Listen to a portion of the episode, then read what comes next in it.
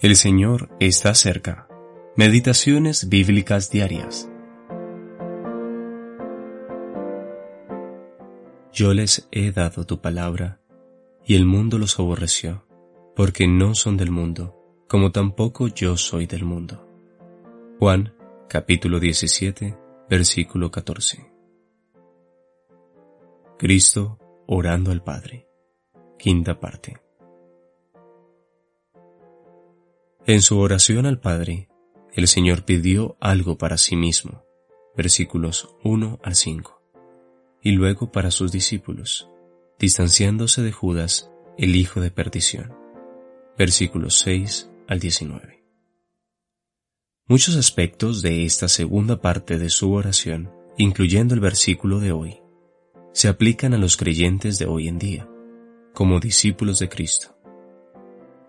En la tercera parte de su oración, Cristo pidió por aquellos que habían de creer por medio del ministerio de los apóstoles, lo cual también incluye a la generación de hoy en día. El Señor Jesús tenía en vista su gloria venidera, así como nuestro futuro con Él. También contrasta lo que pertenece a Dios, tu palabra, con lo que se relaciona con el sistema de este mundo que se opone a Dios. Por lo tanto, qué esencial que los creyentes utilicen este maravilloso recurso divino, tan bien equipado, capaz de mantenerse firme en este mundo. Tu palabra enfatiza su relación con el Padre, pues revela quién es Él, qué le concierne y qué proviene de Él. A través de ella, el Padre se comunica con nosotros.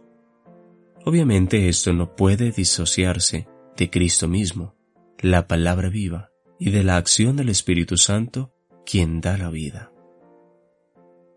Hay una perfección asombrosa en esta oración, pues en siete ocasiones Cristo dice que Él ha hecho algo. 1. Yo te he glorificado en la tierra. Versículo 4. 2. He acabado la obra que me diste que hiciese. Versículo 4. 3. He manifestado tu nombre a los hombres que del mundo me diste. Versículo 6. 4. Las palabras que me diste las he dado. Versículo 8. 5. Yo los guardaba en tu nombre. A los que me diste, yo los guardé. Versículo 12. 6. Yo les he dado tu palabra. Versículo 14. 7. Así yo los he enviado al mundo. Versículo 18.